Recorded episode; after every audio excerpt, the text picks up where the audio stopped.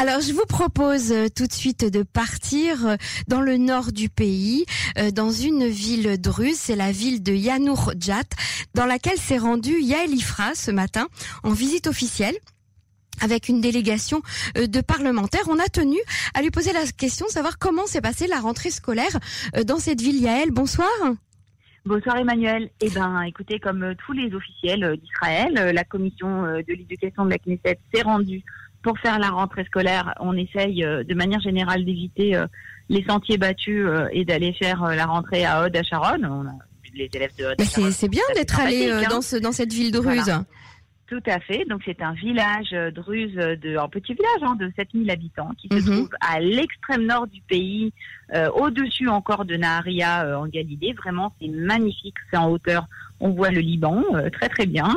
Euh, le village est très étendu sur plusieurs euh, sur plusieurs collines. Et ce qui est très très intéressant, c'est que c'est un village 100% druze. Et vous savez que la population druze se caractérise se caractérise en Israël. Je ne sais pas si vous connaissez les statistiques éducatives des druzes, mais en fait c'est tout simplement eux qui ont le pourcentage le plus élevé de tout le pays en, en, bachelier. En réussite au bac En réussite au bac Absolument. Absolument. Le meilleur lycée du pays est un lycée euh, druze qui s'appelle Darka, qui est d'ailleurs financé en très grande partie par l'Alliance. Mais là, en l'occurrence, les druzes sont les très très très bons élèves du système scolaire israélien. Euh, pour euh, plein de raisons. Alors pourquoi on prend pas comme modèle justement comme modèle pilote une école ou un lycée druze pour un petit peu améliorer nos, nos lycées dans le pays? Bah, c'est-à-dire qu'ils sont dans le système israélien, hein, ils étudient en arabe. Oui, bien sûr. Mais il doit y avoir une, il doit y avoir un secret pour que les enfants réussissent comme ça. Bah, je pense que c'est surtout des parents qui sont hyper motivés. Euh, les Druzes ont, ont fait le, le choix de, de, euh, de, jouer le jeu, on va dire ça, euh, avec Israël, d'être des alliés stratégiques d'Israël. Mhm. Et dans le village de, de Yanour-Djat, donc où j'étais, il y a plus de la moitié des, des parents, des pères, qui travaillent soit dans l'armée, soit dans la police. Hein. Il faut comprendre que ce sont des, ce sont des, des fonctionnaires ou des militaires. Des fonctionnaires, donc avec de l'ordre dans les familles, des enfants hyper bien élevés. Enfin, c'est vraiment très très impressionnant. Hein. C'est-à-dire c'est des petits israéliens, mais ils sont pas sous, ils sont pas sous adrénaline permanente.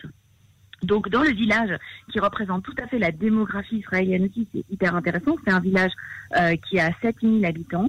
Parmi euh, ces 7000 habitants, je vous explique, il y a quand même plus de 1800 élèves jusqu'à l'âge de 18 ans, puisque la population est très très jeune. Mhm. Donc euh, il y a beaucoup d'écoles, il y a deux lycées, euh, c'est assez impressionnant.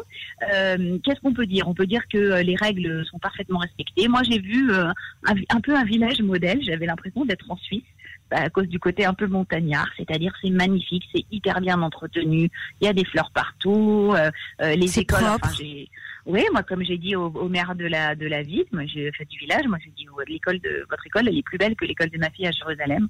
C'est vraiment super bien équipé. Bon, ils sont, pourtant, c'est un village qui se trouve en école, ça veut dire en, en coefficient socio-économique 3, donc ça veut dire que le niveau des revenus n'est pas très élevé.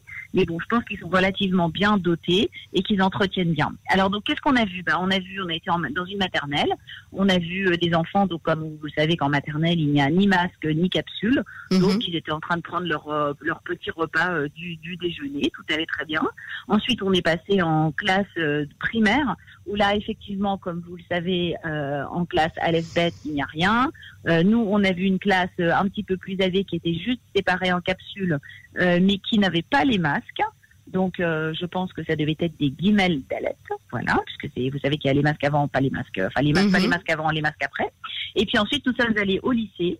Et là, c'était, euh, bah, c'était un petit peu moins discipliné, on va dire. On a assisté à la sortie euh, des cours. Alors, c'était plutôt, c'était plutôt impressionnant parce qu'il y avait une partie des garçons qui étaient en costume traditionnel druze. Donc, ils ont un pantalon très large, un peu genre Sarwell, avec vous savez, le bonnet blanc comme ça euh, mhm. sur la tête.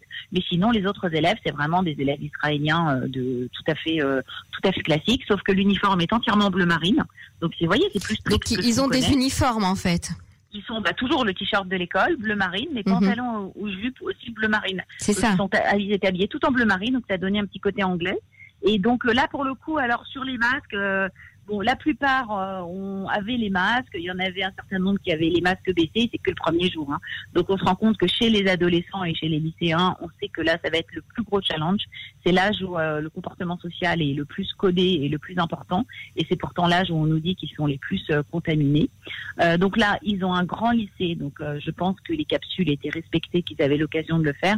Mais on se rend compte en voyant ce nombre d'enfants, et là je vous parle que d'un village hein, de 7000 euh, de 7000 habitants, donc avec une population dans laquelle on a 25% de moins de 18 ans, on se rend compte à quel point la rentrée en Israël est un est un défi mais un défi énorme en raison bah, voilà, de la densité, euh, du nombre d'enfants, de la chaleur. Il faisait très très chaud et même nous on avait du mal à respirer avec les masques. C'est mhm. pas du tout évident. Mhm. Donc euh, espérons que ce village modèle viendra nous, nous donner l'exemple. Donc c'est le village de Yanour Djat. Yanour Djat. Pour la petite anecdote, mais vraiment toute petite, hier soir, euh, donc euh, vous savez que le cabinet du Corona a décidé qu'à minuit mhm. de ne pas ouvrir les écoles qui étaient euh, dans les villes en zone rouge. Tout à fait. Et en fait, voilà, là, quelqu'un chez nous à la Knesset s'est emmêlé et a confondu Yanour Djat avec une autre ville qui s'appelle Djat, qui se trouve dans le triangle, vous savez, près de Oum El Faram, où là-bas mhm. tout est rouge.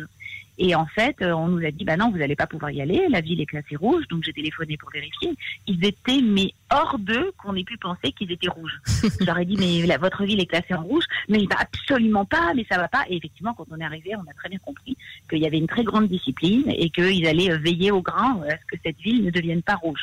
Donc, vous voyez comme quoi euh, au niveau local, et le professeur Gamzo a raison, il faut donner un maximum d'autonomie aux collectivités locales et leur permettre de lutter dans leur système scolaire contre le corona à leur échelle. Parce que d'un village à l'autre, d'une ville à l'autre, eh bien, euh, tout change.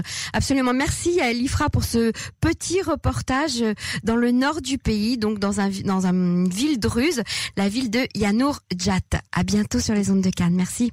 Merci Emmanuel.